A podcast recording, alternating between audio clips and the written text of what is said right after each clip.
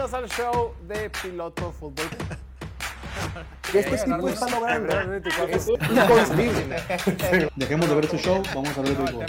Mahomes está encima de Los cualquier Bills Ahora no no. dejaron a su No, marido. no, como que. No, no, no. ¿Cada cuánto, güey? Pero. A nada le No enseñaron un. Tú no tienes nada que hacer. Nada. Pero lo que sea, la única Pero lo que la gente no ha visto. es quitándole la bola. Bienvenidos al show de Piloto Fútbol, transmitiendo completamente en vivo desde la ciudad de Mexicali, Baja California, capital de este bello estado, el punto más al norte de toda Latinoamérica y la ciudad más caliente de todo el perro planeta. Ya es martes, 14 de noviembre del 2023 y oficialmente ya terminó la semana 10 de la NFL. Qué rápido está pasando esta temporada. Con un partido que todos pronosticábamos iba a terminar justo como terminó, con un final rarísimo que aquí lo habíamos pronosticado. Obviamente no. Mi nombre es Jorge Torres, es martes y el día de hoy, como todos los días para platicar de los Power Rankings, porque hoy es martes de Power Rankings, hoy vamos a hablar un poquito de lo que pasó en el Monday Night, hoy vamos a hablar un poquito de los playoffs, hoy tenemos memes, hoy tenemos un montón de contenido para ustedes. El día de hoy nos acompaña desde la esquina, con el mejor comportamiento que jamás haya presenciado el ojo humano, nos acompaña el señor futuro arquitecto, líder de opinión, el pastorcito, el Little Shepherd, Diego Elordi. Diego, bienvenido. Un gusto estar aquí, Jorge. El, el día de ayer ni siquiera nos atrevimos a dar predicciones del partido, nomás dijimos deberían ganar los, los Bills, deberían ya quitarse esta mal sabor de boca que tenían de las últimas, que como cinco semanas desde aquel juego de Miami. Y una vez más no lo hicieron. Ayer que estaba viendo el partido, me quedé pensando en ese de debería, es que deberían, es que no sé qué. Dijimos la palabra debería como 14 veces, güey. Y, y deberían de haber ganado con todo y que el partido fue raro, con todo y que Denver salió fuerte desde el principio del partido, con todo y que Denver salió con intención de ganar. Aún así, Buffalo tuvo la oportunidad de ganar el partido al final, pero no lo lograron y se ponen con marca de 5 ganados y 5 perdidos. Ya hablaremos un poquito más al detalle de ese encuentro. El día de hoy tenemos a un invitado especial, un invitado de lujo. Necesitábamos traer en un martes a alguien que fuera fanático de los Broncos de Denver. ¿Y a quién más que traer al señor Miguel Barraza? Miguel, mi Barry, bienvenido. Muchas gracias por la invitación. Eh, pues un honor estar aquí con ustedes. Y yo, yo creo que ahora sí ya, más que nada, me estoy empezando a acostumbrar a los resultados de los Bills. Creo que... ¿De los Bills o de De los? Bills. No, Ah, los sí me Ah, no. sorprendió. De los Bills, pues ya, ya por cuatro ocasiones creo que nos han sorprendido con resultados esta temporada que eran favoritos por más y pues yo creo que el, Sí, el tema de Búfalo es tema serio y ya hablaremos más adelante al respecto. De lo que tenemos que hablar antes de empezar es de las noticias, pues digamos, no tan positivas. Tenemos que hablar de cómo nos fue esta semana en Draftea. Draftea. Ay, sí, Draftea. Sí, Draftea. Draftea, en la Piloto League, ya lo saben, Draftea, el Daily Fantasy de México. Si a ti te gusta mucho el fantasy, probablemente hay dos sopas. O vas a meterte a los playoffs y eres feliz y te encanta presumir a tus amigos que les vas poniendo una paliza, o muy probablemente ya estés desesperado, harto del fantasy, ya ni te gusta jugar, ya ni lo disfrutas, estás hasta la madre de haber seleccionado malos jugadores, estás hasta la madre de haber creído en Kenny Pickett como quarterback uno para tu equipo, por no haber escuchado al pastorcito. Juega con nosotros en Draftea, Draftea, el Daily Fantasy de México. Puede hacer alineaciones cada que se te antoje, cada que se te hinche cualquier parte corpórea. Tú puedes tomar la decisión de hacer una alineación nueva. Y además puedes jugar con nosotros y contra nosotros en el concurso Piloto League, donde participamos aquí todos los presentes. Vamos a ver cómo nos fue este fin de semana en la Piloto League. Vamos a ver el top 10 de esta semana Mira, de entrada, ahí está mi usuario hasta arriba, quedé en lugar 59 como un pelafustán. O sea, hubo 58 individuos que superaron mi marca eh, este fin de semana. De los ganadores, muchas felicidades al señor Emilio Cupé, que llegó el primer lugar. Segundo lugar, Mr. Irrelevant. Después, Diegot 002. Pau Ortiz, Jared, Lucho, Lucho Valadez, San Mike 96, Bill, Bill 21 es el buen Bildo, quien nos acompaña por lo general los miércoles. El tipo quedó en octavo lugar general y fue el mejor de todos los del equipo de piloto fútbol. Un fuerte aplauso, señor Bildo. Quién sabe dónde esté, si nos está viendo, pero rifado, quedó en octavo lugar. En noveno, Dani Me. Y en décimo, Camargo Bolt. Y en onceavo, un Elordi quedó en onceavo lugar, pero no el que nos acompaña aquí en el estudio, sino quien lo engendró. Engendró. Yo le armé el line-up. el papá de Diego sí quedó en onceavo. Un saludo y, y felicidades al único Lordi que sí es bueno para Fantasy en Oye, drafteo. que, que por encima de que tuvo otra vez, ¿eh? por primera vez en tres semanas. Felicidades a todos los ganadores. Ya lo saben, en Draftea, si utilizas el código piloto en tu primer depósito, te regalamos 100 pesos para que juegues con nosotros, mi estimado Barry. ¿Tú ya conoces Drafteo o no? Eh, no, fíjate que es. Qué mejor momento. Sí, estoy abierto a probar cosas nuevas, así que. Óigame. Buena oportunidad de ahorita. ¿A qué te refieres con probar cosas nuevas? Eh, no, o sea, modalidades de juego nuevas. Sí, ¿Juegas Fantasy? Juego fantasy. eh, ¿Cuántas ligas tienes? eh, tengo- fíjate que me concentro en una. Siento que, que nuestra liga está muy por arriba de muchas de las que he participado. Ok. Entonces me demanda mucho tiempo y atender diferentes, ¿no? Cálmate. Digo- ¿En qué lugar vas? En doceavo. No, voy, voy como en sexto. Eh, de ocho. No, de 12. Pero empecé, fíjate que empecé con una racha de cinco ganados y de ahí para el Real voy cinco, cinco, cinco, cinco, seis, algo así. Pues bueno, te invitamos hasta a que esta semana puedes entrar cualquier semana con nosotros. Nada más mete el código piloto para que, para que cuente. Mete el código piloto y juega en la Piloto League. Vamos a ver qué tan bueno eres o si solo tuviste suerte en tu primer draft o verdaderamente puedes draftear en función de semana a semana. Ahorita drafteas muy padre. El Daily Fantasy de México te recomiendo a ti y a todos los que nos escuchan y nos ven que también descarguen la aplicación y jueguen contra nosotros. Demuéstrenos que son mejores que el papá de Diego. Porque Diego ha quedado a deber. Y hablando de cosas en las que Diego ha quedado a deber, tenemos que hablar nada más y nada menos que del Survivor. El Survivor de México. ¿Qué? Los Bills son los que deben ahí.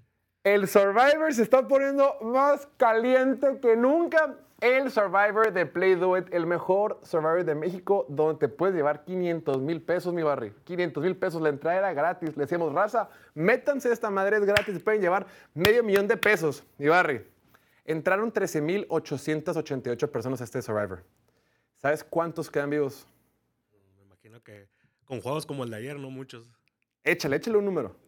No sé, unos cinco mil. No, ¿qué estás hablando? No. De los 13.888 participantes, únicamente quedan vivos el 2.9%, que es alrededor de 402 personas. Y probablemente si ya estás entrando a la semana 11, muy probablemente ya te quemaste a Filadelfia, a Kansas, a Miami, a Baltimore, los equipos buenos, y se pone más candente que nunca. Eh, me han preguntado, oye, ¿quién recomiendas meter esta semana? Hermano, échate una plegaria, güey. Cierra los ojitos, pon los favoritos de un lado y hazle así y ese equipo escoge. Está perrísimo porque, por ejemplo, los equipos que tienen partidos muy fáciles, pues son los favoritos que probablemente ya te quemaste. San Francisco tiene un partido fácil, pero ya te lo, ya te lo quemaste. Eh, ¿Quién más tiene partido A mí fácil? ayer alguien me preguntó, ¿meto los Bills esta semana en el Survivor contra los Jets? Y yo, pura madre, güey. O sea, No. No, y, y ya no me siento tan mal porque cuando los, los metí contra los Patriots dije, viendo el calendario de Bills, en algún momento los tengo que meter, ¿no? Y el único otro partido donde los hubiera metido hubiera sido el de ayer, entonces hubiera perdido de todos modos. Sí, Diego fue de los últimos sobrevivientes del equipo. El último del equipo. Fue de los últimos sobrevivientes El- del equipo. La verdad, no, no te voy Fue a de los últimos no te voy a mentir que sí entré. Nomás que ¿A este? A este entré. Ah, Pero, perro. pero haz de cuenta que eh, cuando fue la hora de la selección del primer partido en la jornada 1, me fui por Kansas contra Detroit. Entonces, ¡No hasta, hasta ahí llegué. 21-20. Así fue mi partipa- participación. Digna, digna. O sea, el vato ni siquiera llegó al primer domingo de, la semana 1. Se fue en jueves. Bien, mi Barry, fuiste igual que mi papá. No, yo fui como la semana, yo fui la semana 3 con, con Dallas contra Arizona, güey. Y ese partido fuimos a verlo aquí a Phoenix. Estábamos ahí presentes, echándole muchas porras a los Cowboys. Y Nanay, Josh Dobbs, el chico maravilla, el chico de la NASA, logró tumbar mi Survivor y un montón de parlays en todo el planeta. Lo saben, el Survivor de México, el mejor Survivor del país, es traído ustedes por Play Do It, patrocinador oficial de Piloto Fútbol, la temporada 2023. Ahora sí, empecemos. Empecemos con la calidad del partido que tuvimos el día ayer en Monday Night en la casa de los Bills de Buffalo, donde los Broncos de Denver acumularon su tercera victoria de forma consecutiva para ganar por marcador de 24 a 22 en Buffalo, en un partido de- donde eran no favoritos por 7 puntos y medio. Un partido donde muchos esperábamos que los Bills, quien está en la contienda por ganar su división, quien está en la contienda por ser trascendentes en la conferencia americana, iban a, a salir adelante en este partido pierden por dos puntos en un final dramático y ahorita los Bills son el décimo mejor equipo de la conferencia americana, lo que quiere decir, o bueno, el séptimo peor, lo que quiere decir que si, que si la temporada terminara el día de hoy, los Bills estarían viendo los playoffs desde su sofá. Y antes de empezar a criticar y empezar a tirarle miel al señor Josh Allen y esta ofensiva de Buffalo y lo mal que lo han hecho los Bills en las últimas semanas, antes que todo eso, tenemos que hablar del buen trabajo que hicieron los Broncos de Denver el día de ayer. Que desde el instante uno, desde el primer cuarto, se fueron arriba del marcador y fueron muy competitivos. Mucho mérito, porque cuando empezaba esa temporada de, los Broncos de Denver, empezaron con ese infame 70-20 cuando pierden con Miami. No decíamos, este equipo no sirve para nada, este equipo no puede taclear, la ofensiva no funciona. Son aún más patéticos de lo que habían sido la temporada pasada con Nathaniel Hackett, que había sido muy trágico y muy triste todo eso. Pues esa temporada arrancaron igual. Denver arrancó la temporada con marca de 1 ganados y 5 perdidos. Sin embargo, de, las semanas, de la semana 1 a la semana 6, la defensiva número 32 en métricas que miden la eficiencia había sido la defensiva de Denver, ¿no? Por obvias razones. Desde la semana 7 en adelante, esta defensiva de Vance Joseph, que muchos fans de Denver ya me querían mandar a volar, era el número 6 de la NFL y el día de ayer se vio. Este equipo tiene demasiado talento, demasiados jugadores buenos en diferentes líneas de su defensiva como para no poder sacar un producto positivo en el campo. Y el día de ayer los Broncos de Denver eh, for- forzaron tres robos de balón, dos intercepciones a Josh Allen, incluyendo, eh, bueno, fueron cuatro, ¿no? Un fumble de Josh Allen, otro fumble por ahí y las, y las dos y las dos intercepciones. Cuatro, cuatro, cuatro robos de balón y se mantuvieron en el partido. Entonces, antes de querer criticar mucho lo que hicieron Buffalo, es lo que hizo Buffalo, es importante resaltar el buen trabajo defensivo que ha hecho este equipo. Recordemos que las últimas, los últimos do- dos, mira, Buff, Denver viene de ganarle a los Bills de visi- de visita y a los Kansas City Chiefs, ¿no? Algo que no habían hecho en, en prácticamente ocho años. Le han ganado a dos de los mejores equipos en las últimas dos semanas. También le ganaron a Green Bay hace tres semanas. Antes de su semana de descanso, también dieron un partido muy cerrado contra Kansas City. O sea, estos Broncos de Denver no son los mismos que empezaron lentos en la temporada y el día de ayer se vio. El día de ayer, por ejemplo, también vimos a Russell Wilson ser el Russell Wilson del 2017, ¿no? El Russell Wilson móvil, Russell Wilson que corre la bolsa de protección, que utiliza sus piernas para improvisar y ganar, y, ganar tiempo y buscar receptores en diferentes áreas del campo. El pase que le puso a Cortland Sutton en el touchdown, no te pases de lanza. Está escuchando, mi Barry que desde que NFL Next Gen Stats, esta plataforma estadística que existe de la NFL, desde que esa plataforma existe, este ha sido el, el pase más complicado de ser completado en la historia de Next Gen Stats. O sea, en 10 años o 8 años lo que lleva la plataforma, no había habido estadísticamente un pase más difícil de ser completado. Agarra a Russell Wilson, El, el porcentaje de probabilidad de que sea completado y este era bajísimo. era, era, era prácticamente nulo. ¿Dónde la pone? ¿Cómo la baja Cortland Sutton? ¿Cómo ponen los pies? Oye, tanto que se le había pedido esta ofensiva de, de- de- de- de Denver desde el año pasado, con Russell Wilson, ahora ya con Sean, Sean Payton, por fin empezamos a ver ligeros destellos, por fin la ofensiva funciona, por fin el, el- el ataque terrestre está vivo y el día de ayer sacaron tremendo resultado, aunque se les complicó al final. Ahora sí, punto número dos. ¡Ah! ¡Qué desesperación lo que pasa con los Bills de Buffalo! No puede ser, ya no sé ni a quién echar la culpa. Inclusive el head coach ya no sabe, Sean McDermott ya no sabe qué hacer, ya no sabe ni a quién echar la culpa. Está tan desesperado que el día de hoy temprano corrió a su coordinador ofensivo. Como si el coordinador ofensivo fuera parte del problema, dice la nota de Ari Madoff. Los Bills despidieron a su coordinador ofensivo Kevin Dorsey. Joe Brady, quien era coach de quarterbacks, ahora será el interino. Se vienen cambios para Buffalo.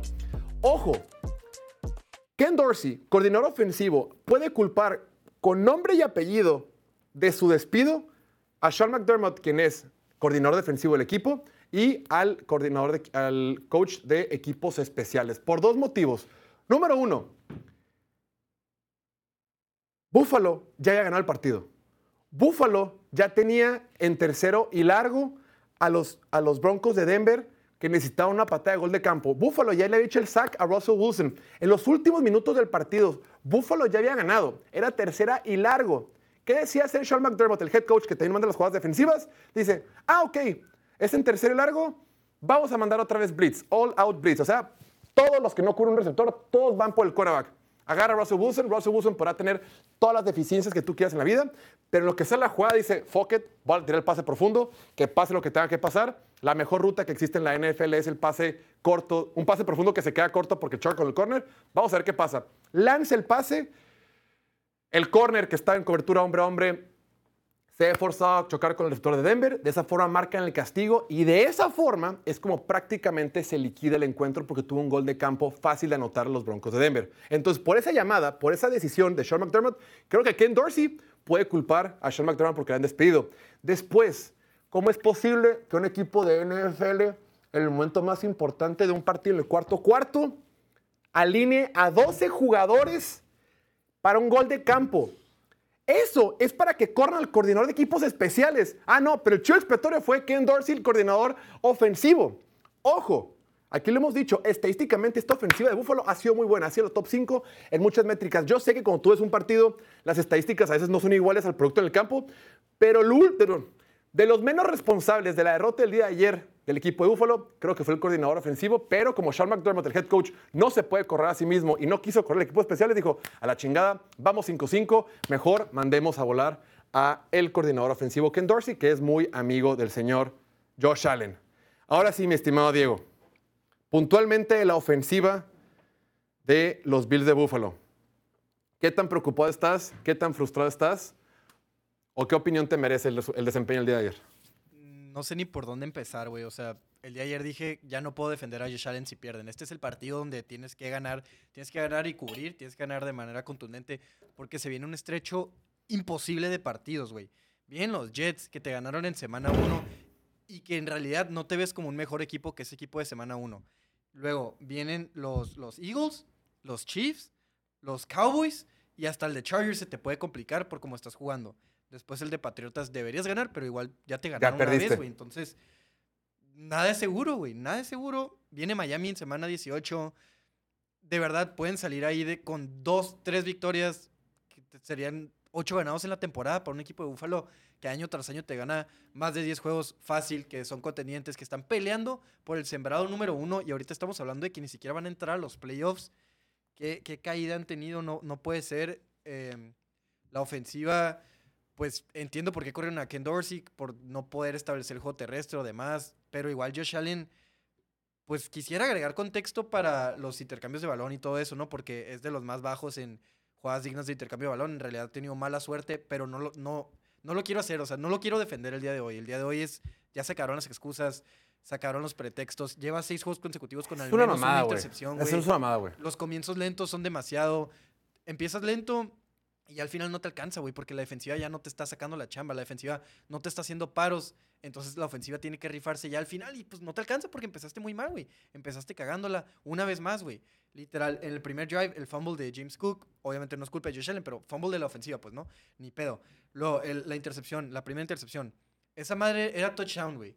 La atrapa Gabe Davis y anota. Y si no anota, mínimo te llevas tres puntos de ahí, güey. Pero no, se le cae al, al baboso y la intercepta a Justin Simmons. Es lo frustrante, es lo que a mí me emputa de repente, güey, de que... Eso no es culpa de Josh Allen. Sí. Pero no lo puedo defender porque Por la siguiente. intercepción- Ajá, antes de la, de la- del medio tiempo, güey. Era, si bien te va, sacas tres puntos. Si mal te va, cero y te vas a la mitad cómodamente. ¿Qué, necesidad de forzarla de esa manera, güey? Tiene, tiene- decía en la mañana un amigo, buen Rudy, dice, tiene complejo de Superman, güey. O sea, Sí, cree que puede forzar. Sí lo puede hacer, güey. Y, y lo dicen los comentaristas. Oh, nadie más se atrevería a hacer este pase. Pues es por algo, güey. O sea, sabemos que, que lo puedes hacer en ocasiones, pero ahí no está, güey. Ahí lo estás forzando. Toma los checkdowns, busca los receptores en los que confías. Eh, Stefan Diggs, entiendo que también lo traían súper pegadito todo el partido, este Pat Surtain. Pero igual, mínimo, dale la oportunidad, dale un- una bola 50-50 y busca más a Kincaid. Corre más la bola, porque el día de ayer por más que decíamos que no pueden establecer el juego terrestre, el día de ayer corrieron bien la bola. Tanto Cook como Latavius Murray lo estuvieron corriendo bien. Josh Allen también corrió bien. Claro, es difícil darles la bola cuando James Cook está fumbleando. Incluso en esa corrida larga que tuvo en el último drive donde anotaron, tuvo un fumble, güey. Un fumble que, que bota y lo atrapa Sí. y dio la madre. Y es más, si, si no hubiera, si no se hubiera fumbleado, se hubiera pelado ahí y no sé qué hubiera pasado porque hubiera quedado mucho tiempo en el reloj, ¿no?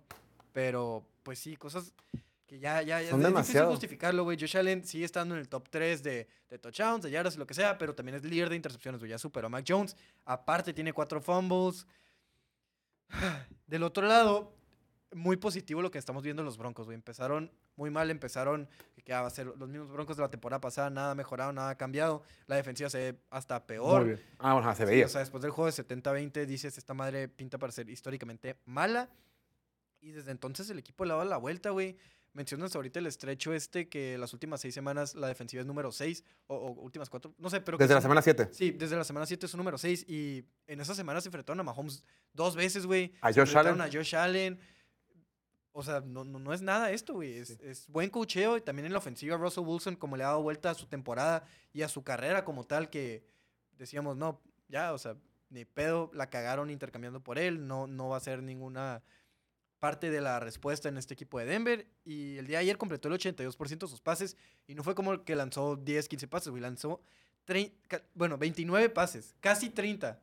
Aunque sí fue un plan de juego conservador. Claro, pero aún así, 29 intentos, completar el 82, no cualquiera lo hace. Estuvo utilizando sus piernas, sus piernas corrió nueve veces para 30 yardas, extendió la jugada, el, el pase a, a Cortland Sutton, no te pases de lanza. También incluso el pase a Jerry Judy hay- puede ser más agresivo y ir por el touchdown, ¿no? Pero es una estrategia también el, el Tirarlo corto. deep ball, ajá, tirar corto el, el pase largo porque el, el corner pues está volteado, güey, y naturalmente va a ser interferencia de pase. Y eso, eso ya es, es estrategia, güey, se sabe. Tiras mal el pase largo cuando el corner está volteado, te van a marcar el castigo 10 de 10 veces porque así es la regla.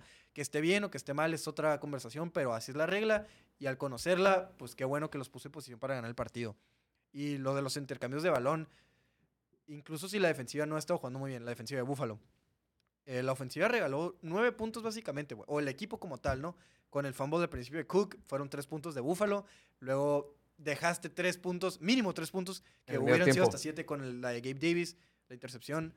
Luego la de antes de medio tiempo también son otros tres O puntos. sea, mini- mínimo, mínimo 9 puntos o hasta y- 17. Y, luego agrégale también la, la cagada al final con los equipos especiales de meter 12 hombres, no te pases de lanza. No puede ser. Pero bueno, enfoquémonos en lo positivo, mi estimado Barry.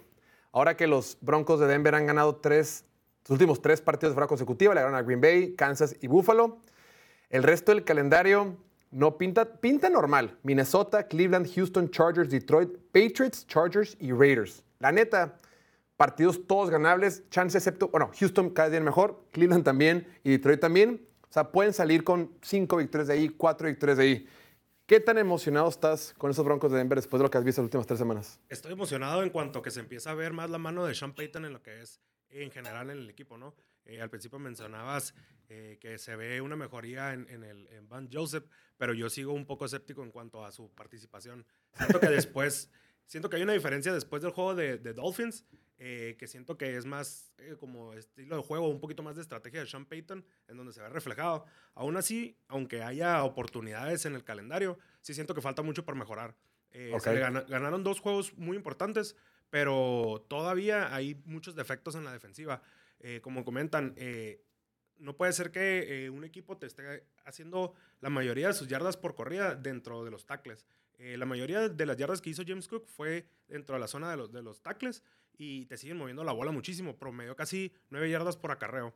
Entonces sigue siendo una, pues, un tema muy importante porque yo creo que el descontrol que tenía la, la ofensiva, bueno, el, co el coordinador ofensivo en, en el juego, eh, no pudo llevarlo a cabo como debieron de haberlo hecho. Si hubieran establecido mucho más la corrida, con, con como estaba jugando Murray y como estaba jugando Cook, hubieran tenido control completo del juego para mí.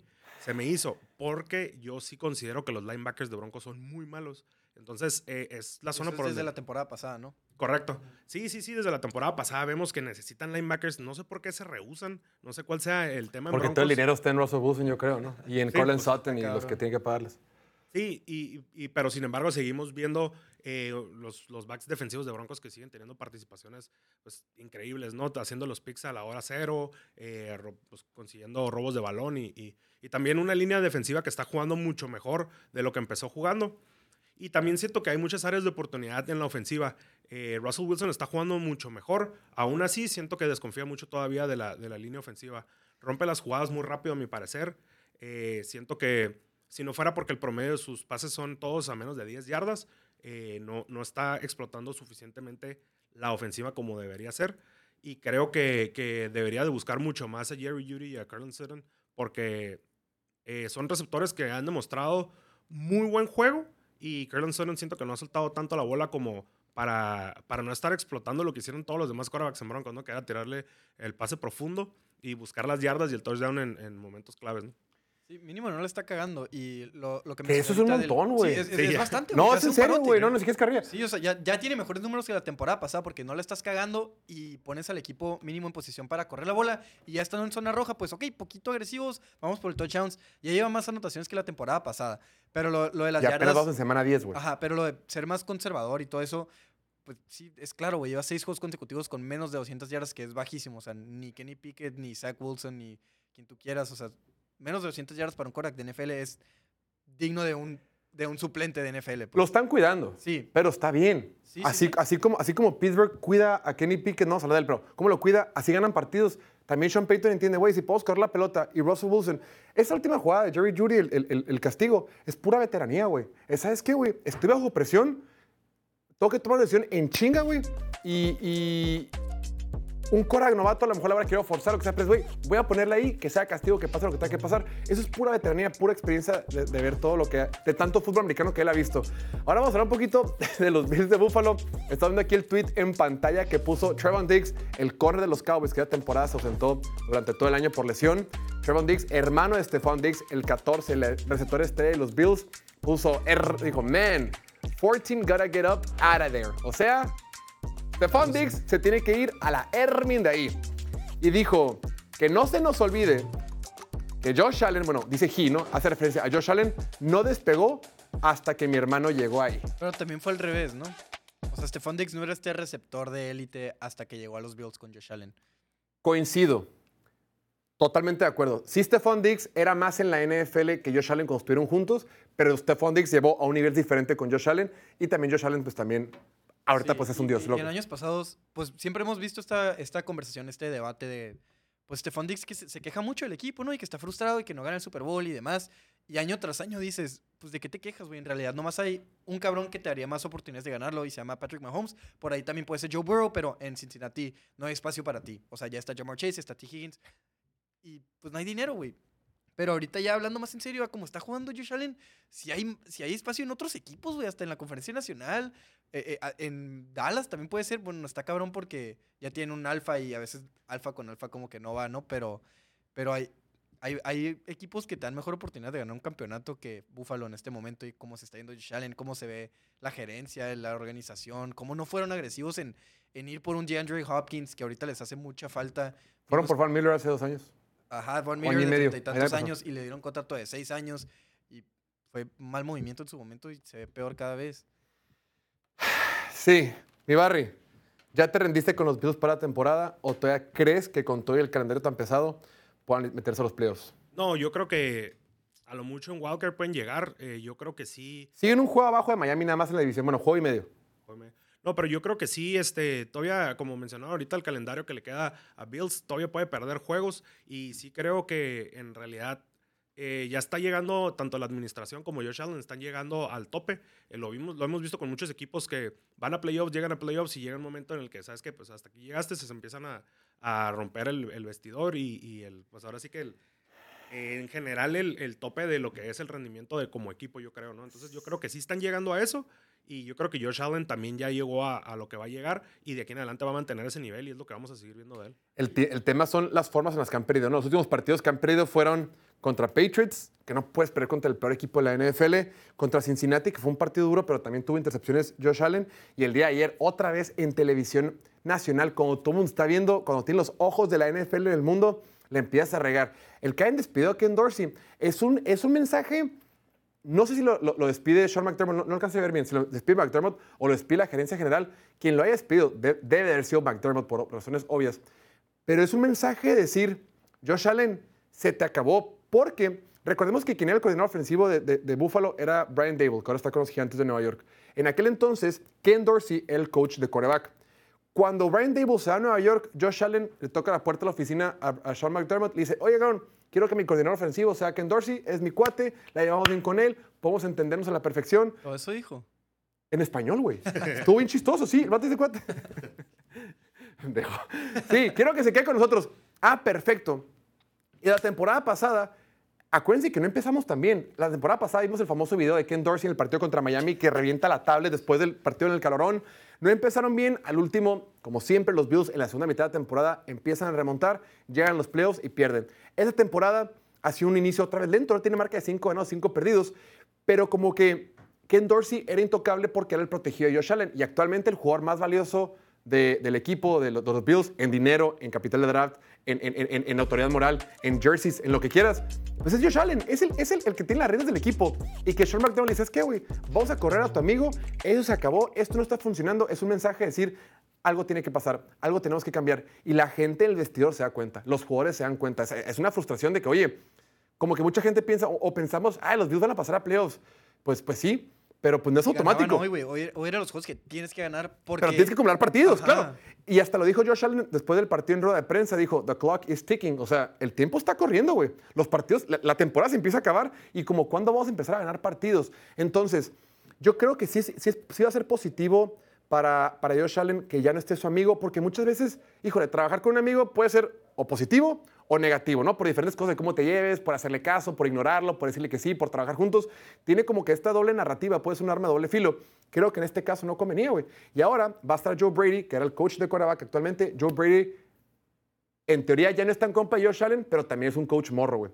Es un coach que puedes pendejear, como que, ah, es chatillo, güey. Entonces, vamos a ver qué tanta autoridad moral o qué, tanta, qué tanto respeto tiene Josh Allen por, por, por, por Joe Brady, o más bien qué tanto respetan a Joe Brady y a ver si funciona, porque la última vez que fue coordinador ofensivo en la NFL Joe Brady fue con las Panteras de Carolina, también en una situación trágica con Matt Rule y lo terminaron despidiendo, pero Yo, ya me rendí por completo con este equipo de Búfalo. O sea, eh, eh, que llevo como 6, 7 semanas dándoles el beneficio de la duda por lo que han hecho en años pasados. Pero esas 6, 7 semanas, desde el juego de Miami, que fue su Super Bowl, básicamente, han sido los mismos pedos, güey. Mantienen al equipo rival en el partido, no se pueden despegar o empiezan lento y no pueden alcanzar. Contra los Jaguars les pasó, contra los Bills les pasó, contra los Patriots les pasó, contra Tampa les pasó, contra los Bengals que les pasó y contra Denver les pasó. Son los mismos pedos en todos los partidos. Han sido consistentemente malos, güey. Sí. O sea, inclu- inclusive con la Tampa Bay, que ganaron. Y Josh Allen jugó muy bien ese partido en jueves. Por poco les permiten que ganen, güey. Por poco no cierran el partido y por poco Baker Mayfield tiene un Hail Mary al final y con eso hubieran ganado, güey. Sí, y yo lo que veo en general es eso, ¿no? Que es falta del control del partido en sí, eh, porque no solamente lo ves en, en la ofensiva con Josh Allen, lo ves en todos los aspectos. Ayer se vieron mal en equipos especiales, se vieron mal a la defensiva y se vieron mal a la ofensiva. Entonces, ya cuando ves que viene eh, parejo el problema, pues entonces ya estás hablando de que no solo es correr un coordinador y, y con eso está bien, ¿no? O sea, ya, ya viene de más, de más a- adentro. Pero Que tienes haya- que hacer algo. Alguien tiene que correr a la chingada, Sí, porque sí, si no que- te van a que matar. haya güey. pasado tantas veces, o sea, cada que pasaba era, ah, pues esta semana pasó, ¿no? De que esta pasó, la semana también, la pasada también. Y así se fue acumulando y ya, ya es como que la, gran, la mayoría de la temporada ha pasado lo mismo, güey. Sí. Y no puede ser. Y el estrecho que viene, si bien es muy difícil, si ganan todos esos partidos o 4 de 5, pues la narrativa cambia, ¿no? La narrativa es de que, ah, otra vez son contendientes y Josh Allen es Dios y pueden todavía ganar el Super Bowl. Y hablando de estrechos difíciles, nos quedan como 20 minutos de programa, nos faltan como 14 temas. Vamos al siguiente tema. Vamos a hablar de los Santos de Nueva Orleans. El amor de los amores del buen pastorcito. Un equipo de Saints que pierde esta semana frente a los vikingos de Minnesota de Joshua Dobbs. Y lo más importante, o lo que más hace que se enciendan las alarmas en este equipo de, los Santos es el quarterback Derek Carr va a estar fuera. Bueno, está lesionado. Vamos a ver primero la noticia. Dice Ari Madoff. El receptor Michael Thomas por rodilla y el corner Marshall Latimer por tobillo sufrieron lesiones significativas el domingo, pero no son lesiones que terminarán su temporada, según el head coach Dennis Allen. Nueva Orleans tiene, semana, tiene descanso en la semana 10. Entonces, además de esto, también recordemos que el partido pasado salió lesionado Derek Carr por dos cosas. Tuvo un- una conmoción, que las conmociones siempre son tricky, siempre son engañosas, porque cada persona le, eh, lo trata diferente a una conmoción. Puede ser de tres a cinco semanas, puede ser una semana, puede ser dos, puede ser lo que sea. Y también sufrió una lesión en el hombro de Derek Carr. Estos Saints, quienes eran favoritos para ganar la división sur de la Conferencia Nacional al principio de la temporada, siguen estando arriba, güey. Siguen arriba por medio partido por encima de los Buccaneers Nadie la quiere ganar, güey. y un partido por arriba de los Atlanta Falcons. Obviamente Carolina pues está para llorar. Viene semana de descanso, mi estimado Diego. ¿Qué crees que suceda con estos nuevos Saints? Y punto número dos, ¿crees, platicando con algunos comentarios en la mañana, ¿crees que después en la semana 12 ya deberíamos de ver un poquito más a James Winston o quieres seguir casado con el proyecto de Derek Carr? Semana 2 es Atlanta. Semana 2 Atlanta. Eh, no, o sea, James Winston ya sabemos lo que es, sabemos la, conocemos la experiencia de James Winston. Es en- mejor que la que... Qué divertida, es divertida. Es divertida, es emocionante, es como una montaña rusa, güey. Altos muy altos, bajos muy bajos. Te, te va a dar oportunidades de jugadas explosivas, jugadas emocionantes, como el touchdown a Chris Olave. Es un pase que no te atreverías a lanzar. Y el de A.T. Perry, ni se diga, güey. Ahí sí se pasó de lanza. O sea, estaba parado del lado izquierdo del campo y lo ve y, uy, y apenitas la bajó, pero fáciles intercepciones. Entonces, no sé, creo que ya sabemos lo que es. Derek Carr, igual sabemos lo que es, pero mínimo te da un poco más de consistencia. No es, no es una consistencia buena ni mala, es como una consistencia muy mediana, que pues Derek Sí. Carr es el mid, como dicen, ¿no? Es, el, es Derek Carr. Y, y en una división tan fácil que ahorita vamos en primer lugar, se viene el juego de Atlanta, no te puedes dar el lujo de seguir experimentando, güey, de, de meter ahí un Jake Hayner, meter un Taysom Hill o, o incluso un James Winston que te puede cagar el partido. Eh, tenemos pedos más, más grandes, lo, lo mismo que decimos en el offseason y en semana 1, 2, 3, 4, 5, 6, 7, línea ofensiva y línea defensiva, lo mismo que ha fallado todo el año. Sí, no, esta, esta, el partido pasado contra Minnesota, la línea ofensiva no aparece, güey. Hubo como dos o tres jugadas de pase pantalla. Que el, sal- sal- el pase listo para cámara y la línea defensiva toda lenta no salía y agarraron al corredor atrás de la línea de scrimmage. Luego también la defensiva no tiene pass rush, güey. No existe, no güey. los existe el backs- pass rush. los- o sea, y eso es lo que me hace pensar todavía más de los backs defensivos, que sean tan buenos a pesar de que el pass rush No no, te está haciendo ningún paro. Pues mínimo hay potencial ahí, ¿no? Metes un buen pass rush y puede ser una defensiva buena, pero pues con qué dinero, ¿no? bueno, y tienes buenos pagando- backs defensivos, pero se acaba de lastimar tu Ajá, mejor de se todos. acaban de lastimar y no entiendo a qué se refiere con lesiones significativas, pero que no te hace perder toda la temporada. Pues a lo mejor un mes, güey. No queda mucha temporada tampoco, entonces está raro.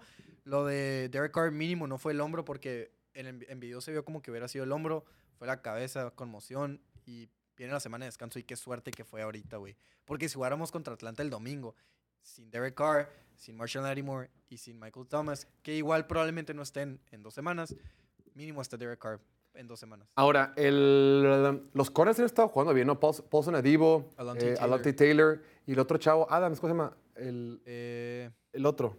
Ah, el que juega por fuera. El otro está bien, está jugando bien. Entonces creo que podrían sobrevivir una semana contra la ofensiva aérea de los Falcons de Atlanta. Y hablando de equipos que sí se van a meter a los playoffs, tenemos que hablar de la conferencia americana y la situación de playoffs. Desde que empezó la temporada decíamos, esa temporada en la conferencia americana va a estar de locos porque todos los quarterbacks buenos están ahí. Patrick Mahomes, Josh Allen, Joe Burrow, hasta Deshaun Watson, Aaron Rodgers, Lamar Jackson, Trevor Lawrence, Justin Herbert, todos, todos, todos los buenos están en la conferencia americana. Va a ser una locura. Y ahorita, después de 10 semanas de NFL, en efecto, es una locura, pero por razones incorrectas. Ahorita, si los playoffs empezaran el día de hoy, no estarían dentro de la fiesta grande ni los Bengals de Cincinnati ni los Bills de Buffalo. Mi estimado Barry, ahora que también Jacksonville se está medio cayendo, ahora que Buffalo anda tropezando, que Cincinnati pues como que no termina de amarrar o no termina de posicionarse entre los playoffs, ¿crees que veamos una sorpresa muy cabrona de alguien que se ausente en los playoffs? ¿O eventualmente el agua retomará su nivel?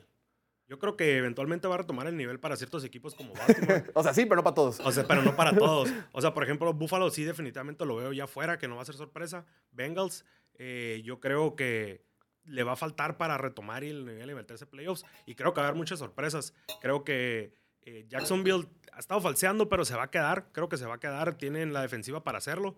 Y nomás que le tenga un poquito más valor Trevor Lawrence al, al juego y, y que no, no le toquen juegos tan agresivos como el, el de esta semana. Pero creo que se puede colar. Y creo que por ahí también podemos ver a Houston. Eh, Ahorita un Houston está en playoffs. Hoy se acaban, Houston pasaría a playoffs, mamón. Pasa a Wildcard y creo que los rivales que están están al nivel para que les pueda competir a, a todos, ¿no? Lo que está interesante de Houston, güey, es que el calendario que les queda está súper tranquilo, güey. Ahorita van contra Tampa Bay este fin de semana, no, contra Arizona, Arizona. contra Arizona. Pero en dos semanas eh, se enfrentan con Jacksonville, güey. Y ese partido podría ser el definitivo para la... O sea, o sea Houston dice, ah, Houston se puede meter como, como wildcard. Mm, Sí, pero también se puede meter como, como, como campeón de la división. como Claro. campeón de la división. Sí, es, es- es el que me gusta, ¿no? La sorpresa aquí sería que Houston ganara la división y que Jacksonville igual o, quede fuera o entre como 7, 6 o lo que sea, ¿no? No como campeón. Creo que se va a estabilizar Cincinnati. Cincinnati ha venido jugando bien. El juego pasado que perdieron contra Houston, pues más que nada crédito a Houston, ¿no? O sea, creo- no creo que jugó mal Cincinnati. Obviamente tuvieron sus errores, pero creo que Cincinnati sigue siendo un equipo de playoff y un equipo que hasta puede contender. Eh, los Steelers igual creo que son el equipo que se ve ahí como que El no patito feo. sí. Pero no dejan de no ganar, pertenece, cabrón. Pero no dejan de ganar y tienen calendario fácil y probablemente sigan ganando. Lo único que puedo decir es que ya, ya quiero que suceda esta semana, ¿no? Que son los, los dos juegos divisionales de la, del norte de la americana, ¿no? Con Sí. los Steelers, Cleveland. Steelers Cleveland y Cincinnati. Bengals. Sí, mira, si los playoffs fueran el día de hoy, los Kansas City Chiefs, o una vez más, para variar, jugarían, eh, tendrían semana de descanso. ¿Tú sabías, mi estimado Barry, que Patrick Mahomes nunca ha jugado un juego de playoff fuera del Arrowhead Stadium? Pero ha tenido los resultados suficientes.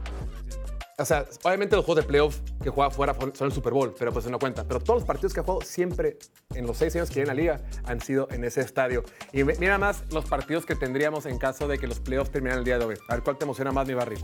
Ravens contra Houston, que será la revancha de la semana 1. Miami, digo, Jacksonville contra los Cleveland Browns. Híjole, una, una ofensiva de Jaguars que ha sido inconsistente contra una super defensiva de Cleveland. Y Miami contra Steelers. De esos tres, ¿cuál es el que más te mueres por ver? Yo creo que el de Texans contra Ravens ese va a ser el más atractivo si quedara como está. Yo creo Sí, que güey. definitivamente no van a pasar esos juegos que están ahí.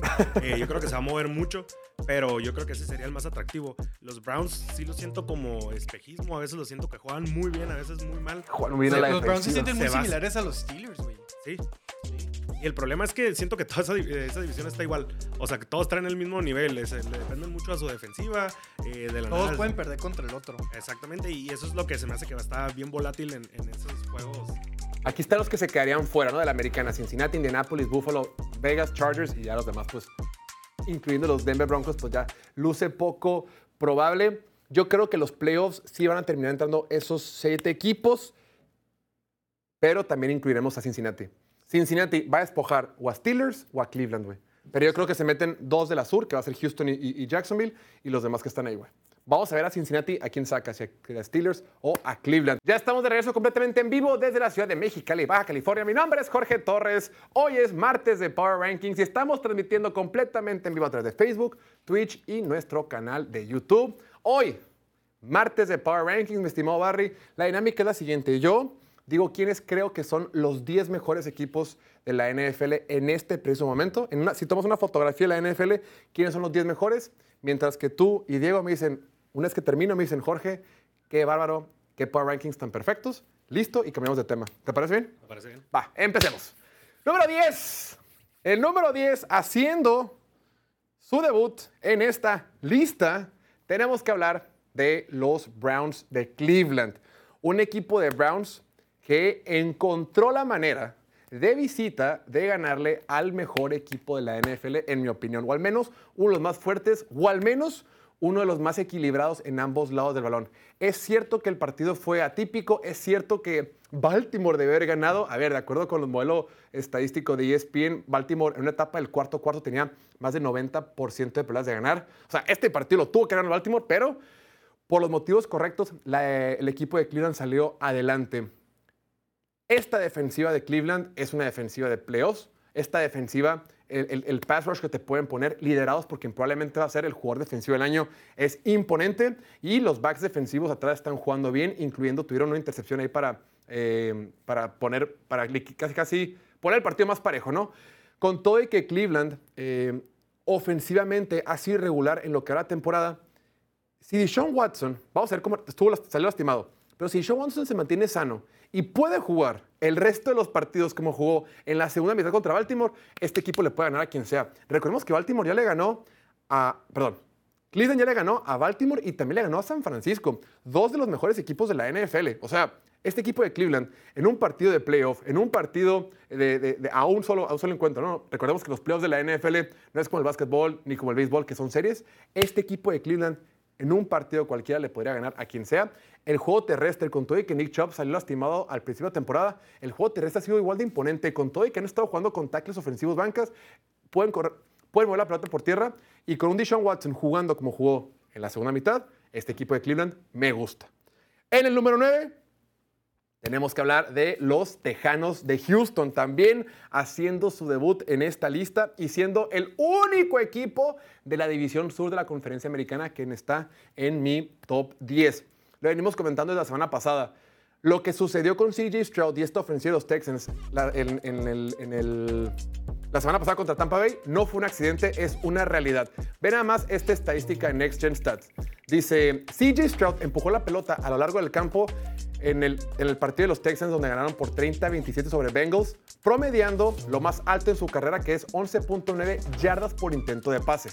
O sea, muy, muy, mucho pase profundo. Stroud completó 11 y 19 pases para- que eran para más de 10 yardas donde tuvo 259 yardas, incluyendo completó 5 de 7 pases profundos para 146 yardas. Lo que quiere decir es que este güey estuvo jugando como perro loco, estuvo mandando pases profundos sin miedo, como si fuera veterano, no como un novato, y fue dominante en este partido donde tuvo una serie ofensiva para ganar frente a los Cincinnati Bengals. Y lo hemos comentado, haciéndolo con receptores, con jugadores que nunca habían figurado en la liga. Oye, Noah Brown lleva 6, 7 años en la NFL receptor. Nunca había jugado, nunca había tenido un partido con más de 100 yardas. Y las últimas dos semanas ha rebasado las 150 junto con CJ Stroud. El tipo, con malos jugadores, con mala ofensiva, está haciendo cosas magníficas. Y del otro lado del balón, la defensiva, esta línea defensiva, liderada principalmente por Will Anderson, el novato, también está jugando muy bien. Me gustan los Texans y creo que le pueden robar la división a los Jaguars de Jacksonville. El número 8, los Bengals de Cincinnati. Ya sé, ya sé, ya sé. Ya sé que Houston le acaba de ganar a Cincinnati en Cincinnati y vas a decir, hey, ¿cómo es posible? ¿Cómo es posible que tengas que Cincinnati es mejor? Si Houston acaba de ganar literalmente hace dos días. A ver, Houston ganó, pero la realidad es que debió haber ganado el equipo de Cincinnati, o al menos ha sido mucho más constante porque entiendo que Houston estuvo arriba del marcador durante gran parte del partido. Ahora sí, Cincinnati para mí es de los mejores equipos de la NFL. Eh, bueno, aquí el, dato dice, los Bengals y los Ravens tienen uno de los calendarios más complicados de la NFL restantes. En promedio, o sea, Bengals tiene el calendario más, más difícil, el quinto más difícil es Ravens, el número 17 es Steelers y Browns el 19. O sea, los Browns tienen el calendario más fácil de esta división. Pero a ver, ya cuando regresa Joe Burrow, ya cuando Joe Burrow está jugando al nivel que ha estado, a este nivel de MVP, este nivel de élite, creo que las cosas van a salir bien. Lo hemos comentado el partido la semana pasada. Ese pase que le puso Jamar Chase es, oye, sigo siendo los mejores en la NFL, no hay de qué preocuparnos. La defensiva podría jugar mejor, la defensiva podría presionar un poquito más a los corebacks rivales, pero aún así, este equipo de Cincinnati para mí sigue siendo fuerte con todo y que tuvieron un tropiezo. Un tropiezo lo tiene cualquiera. Si estos dos equipos se vuelven a enfrentar, los casinos, Play Do pondría a Cincinnati como favorito con todo y que vienen de perder. Número 7. Y número 7, los Delfines de Miami. Este equipo de Miami que viene de su semana de descanso. Eh, anteriormente ellos habían perdido frente a Kansas City en Alemania. Con todo y que no hemos visto las, últimos, las últimas semanas el mejor desempeño ofensivo de este equipo, sabemos de lo que son capaces. Parece ser que esta semana ya puede regresar Devon Achen, el corredor. Van a tener otro nivel de explosividad en la ofensiva. Y esta defensiva, que había sido la debilidad al principio de la temporada, las últimas semanas ha venido jugando mejor. ¿no? Recordemos que limitó únicamente a 14 puntos la semana pasada a, a la ofensiva de Patrick Mahomes. Entonces, me gusta, me gusta todavía Miami con todo y que no ha venido demostrando su mejor fútbol. Em, ah, como dato curioso, los Dolphins de Miami serán quienes aparecerán esta temporada en el Hard Knocks. Arranca el 21 de noviembre. ¿Para nosotros también o no más allá? Nada más preguntas que no me sé, estimado Diego. en eso. Sí, siempre nos la aplican. Después, en el número 6, los Cowboys de Dallas. Este equipo de Dallas está jugando su mejor fútbol americano en la temporada. Han ganado desde el tropiezo que tuvieron en la semana 5 frente a San Francisco. Han estado jugando muy bien. Le ganaron bien a los Chargers, le ganaron bien a los Rams y este fin de semana aplastaron a los Giants. Entiendo que son los Giants de Tommy DeVito, entiendo que los Giants es un equipo de prepa que no cuenta. Aún así, creo que estamos viendo el mejor fútbol americano de Dak Prescott en los últimos años. Se ha encontrado muy bien con CeeDee Lamb. CeeDee Lamb está, está teniendo eh, al ritmo que va, los últimos tres partidos ha tenido 10 recepciones para al menos 150 yardas. Es una locura cómo está jugando. Esta conexión que tiene Lamb con Dak Prescott esta temporada es de otro nivel y la defensiva ya la conocemos. Número 5. Número 5, los 49ers de San Francisco. 34-3 de visita ante los líderes de división sur de la conferencia americana. Fueron dominantes. Es lo que pasa cuando el equipo está sano. Es lo que pasa cuando el mejor tackle izquierdo de la NFL está sano. Cuando uno de los mejores receptores de la NFL en Divo Samuel está sano. Es lo que pasa cuando Brock Purdy tiene su equipo completo. La ofensiva es prácticamente imparable. Y del otro lado del balón, es lo que sucede cuando le pones a Nick Bosa a su compañero de colegial Chase Young y la cantidad de presiones que pueden poner sobre el coreback rival es ridículo. Sofocaron a Trevor Lawrence y dominaron por completo en ambos lados del balón. Dice por aquí un poco más de estadísticas de Brock Purdy. Eh, eh. Entiendo. Ah, Brock Purdy. Ok. Brock Purdy, para arrancar una, una carrera en la NFL, con evaluando 339 corebacks, es número uno para arrancar una temporada de NFL en rating de pasador, número uno en porcentaje de pases completos, número uno en yards por intento de pase y número uno en pases de touchdowns por intento de pase. O sea, en la historia de la NFL nadie ha tenido un mejor inicio de carrera que Brock Purdy. Ahí nomás para que se den un... estadísticas que te benefician si intentas pocos pases. No, porque pusieron, pusieron- ¿cuántos pases eran? Rating de pasador, intent, eh, yardas por intento, touchdowns por intento. Diego, no andes de hater. La ofensiva de los Niners con Brock Purdy funciona y es una de las mejores de la NFL. No necesariamente significa que él sea los mejores de la NFL, sino él con esta ofensiva y este equipo hemos visto lo imparables que pueden ser. Número cuatro, mis poderosos Leones de Detroit. Este poderío ofensivo me vuela la cabeza. 41 puntos en su partido contra los Chargers. Ya sé que la defensiva de los Chargers no es la mejor de la NFL, ni está en el top 25 de la NFL. Aún así, semana a semana, estos Lions han demostrado lo que son capaces para mover la pelota. Esta es una, una gráfica de cuáles son los equipos más agresivos en cuarta oportunidad. Y ya vieron Aldon Huevos, Dan Campbell, ¿cómo están? Los Lions apenas salen en la gráfica. Es, es, es el porcentaje. Ah, la- el eje de abajo, el eje de la X, es porcentaje de veces que te la juegas cuando es como un, un volado jugártela, ¿no? Entre una yarda y una yarda y media. Y el otro es cuando son jugadas más agresivas. Y pues los Lions están hasta, hasta ahí junto con Filadelfia, que se la juega siempre que es cuarta y uno y cuarta y dos. Y también están los Vaqueros de Dallas. El señor Dan Campbell se la juega en cuarta oportunidad, es agresivo, se apoya de las estadísticas para poder eh, generar ventajas en su equipo y hoy por hoy son de los mejores equipos de la NFL, con todo y que hace un par de semanas cayeron frente a Baltimore. Número 3, los Chiefs de Kansas City. Viene su semana de, de- de descanso. Ya Travis Kelsey estuvo en Argentina con su novia, todo va a estar bien. La defensiva de Kansas City, yo insisto, es una defensiva top 3, top 5 en prácticamente todas las métricas que miden a las defensivas. Y del otro lado está Patrick Mahomes. Mientras tengas esa combinación, este equipo va a ser top 3 y siempre va a poder ganarle a quien sea. Número 2. Número 2. Aunque me puede porque es mi equipo consentido de todos los tiempos, mis poderosos Ravens de Baltimore. Con todo y que fueron dominantes, con todo y que debieron de haber ganado ese partido frente a Cleveland, para mí Baltimore ya es demasiado los errores que cometen. Ya, ya no es coincidencia. Ese partido que pierden de forma eh, fea contra Indianapolis, el otro que perdieron contra Pittsburgh y el del, del- del domingo pasado, ya se, se repite mucho la historia. O sea, eres muy bueno, puedes dominar, le puedes meter una macroputiza a los Lions, le puedes meter una mac- macroputiza a los Seahawks, pero sigues cometiendo errores absurdos. Entonces, si no puedes cerrar partidos, si no puedes encargarte de no cometer errores tontos para cerrar partidos, pues no te puedo considerar como un equipo número uno en la NFL, sobre todo cuando hay otros equipos que son excelentes para cerrar encuentros. Ve nada más. Lo que decíamos hace rato, los Ravens tuvieron una probabilidad del 96.7% de ganar el partido cuando iban ganando 31 a 17 al principio del cuarto cuarto en su derrota contra los Browns. Luego dice más abajo, los Ravens han tenido al menos una probabilidad del 85% de ganar el partido en sus tres derrotas de la temporada. O sea, sí son muy buenos, sí son superiores, sí deberían de ir con marca de 10-0 o, o 9-0, no sé. ¿Ya tuvieron bye? No sé. Deberían de ir 10-0, pero papito, lo tienes que demostrar. No es nada más en estadística, no es nada más quién tiene mejor roster, es quién demuestra que ganan los partidos y quién puede cerrar partidos. Y Ravens, con todo el talento que tienen, no lo han hecho esta temporada. Número uno. Quien tiene el mejor récord de la NFL son las Águilas de Filadelfia. Tienen el mejor récord y son el equipo más completo, son el equipo más sólido.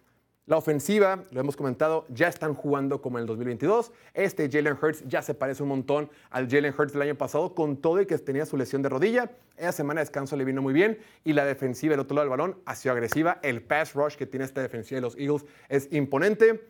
Saben cerrar partidos, es un equipo muy bien coachado que no comete errores absurdos y sabe cómo terminar ganando partidos. Entonces, mi Barry, de esta forma, este es mi top 10 al día de hoy. Para mí esta es la fotografía al día de hoy de la NFL. Y ahora sí, quiero escucharte. ¿En cuál estás de acuerdo? ¿Quién faltó? ¿A quién quitarías? ¿A quién subirías? ¿Y a quién bajarías? Yo, yo sé que te va a doler en el Por corazón. etiquetas Denver, eh, güey. No, no, Te no. corremos a patadas. Denver va a llegar, no sé si en esta semana, pero va a llegar. No sé si en este Este, año. maybe. Pero no, digo, yo creo que te va a doler lo que te puedo decir, pero Cowboys yo creo que lo castigaría un poquito más. Ok. Eh, más bien creo que Dolphins eh, tiene, tiene, yo sé que vienen del descanso, pero tiene las armas para, para subir un poquito más sobre lo que es Cowboys y viene, viene, tiene mucho que eh, demostrar todavía Cowboys. Eh, sé que tienen jugadores que tienen las armas y todo en la ofensiva, pero siento que tienen mucho que, que demostrar todavía. ¿Qué tanto los bajarías? Está en el 6 no, los bajaría un puesto nomás Ah, switch con con Miami. Con, Miami. Ok. Y más que nada porque sé que todavía, eh, más que nada demostrar la calidad de los jugadores, que creo que eso sí lo viene haciendo, eh, pues a lo que le viene el resto de la temporada, en lo que es calendario y todo eso, siento que le va a afectar mucho porque vienen, le vienen juegos muy duros que van a decir, sí, sí, es cierto que es de verdad Cowboys. ¿no? Yo creo que yo no me atrevería a meter a Cleveland todavía porque lo veo como un equipo muy similar a Pittsburgh y a Pittsburgh no lo metería. Qué mamón. No, no- no por mamón ni por nada. Eh, número, número 10 serían los Texans. A los Jaguars todavía los mantendría ahí por el potencial que tiene y porque la defensiva pues te puede sacar partidos y la ofensiva eh, puede llegar a ser algo bueno. Ha habido destellos, no lo han hecho de forma consistente y por eso los pongo más arriba, ¿no? Pero igual creo que son de los 10 mejores equipos en la liga. ¿A Buffalo lo meterías ahí? A Buffalo no, ni de Ok. pedo. Eh, Cincinnati creo que está bien, Miami creo que está bien. Creo que a Dallas lo pusiste muy abajo porque te da miedo que te digan vaquero. yo al revés. Como al revés, caballero. Yo lo subiría un poco más. Creo que lo pondría que a ver, a Detroit creo que está muy arriba. Detroit lo bajaría. Si hubieran perdido ese partido contra los Chargers, estaríamos hablando muy diferente de este equipo y casi lo pierden. Entonces, Ok. yo lo dejaría como en el 6 por ahí. A, a los Niners lo subiría al 4 y bajaría a los Cowboys. O sea, a los Niners los pondría en el 4 y a Cowboys en el 5. Porque claramente San Francisco es mejor que Dallas y en un sitio neutral creo que ganaría 8 de cada 10 veces San Francisco. Los Ravens, por lo que mencionaste que no saben cerrar partidos, yo no los pondría en el 2, güey. Yo los pondría en el 3, pondría a Kansas por encima de ellos. Verga, Porque. Kansas sí sabe cerrar partidos, tiene el mejor carácter del planeta y tiene una defensiva top. No tan buena como la de Baltimore, pero tiene una defensiva top y una ofensiva que eventualmente debería entrar en ritmo. Va a entrar. Y, aunque no haya entrado en ritmo, Mahomes sigue estando. Hoy, hoy chequé los números para el, el video que estamos haciendo. Sigue siendo top 5 en casi todo, güey. O top 6, top 7. Está, está ahí a penitas, pues. Sí, güey. O sea, le está yendo mal para el estándar que tiene él. Para lo que lo medimos con un Mahomes que lanza para 5.000 yardas y 50 touchdowns. Obviamente le está yendo peor que eso, pero sigue siendo un quarterback top en la liga. Y Filadelfia creo que estoy de acuerdo, es el mejor equipo en la liga. Saben cerrar partidos, ganan de forma contundente, no se les complican los juegos que se les deberían. Bueno, fuera el de, del de los Jets, ¿no? Pero Bueno, pero tiró cuatro Sí, picks. sí, Fue un mal día nada más de, de Jalen Hurts. tuvieron un mal día y su única derrota. O sea, no por nada son el equipo con más victorias. Entiendo que son power rankings y no standings, pero cuando tienes tantas victorias de formas donde claramente eres el mejor equipo, donde nadie te va a cuestionar que hayas ganado como otros equipos que ganan muy apenitas y de formas muy circunstanciales, como Pittsburgh. Eh, sí, Philadelphia es el mejor equipo de la liga y pues es... Entiendo el razonamiento en la mayoría de estos.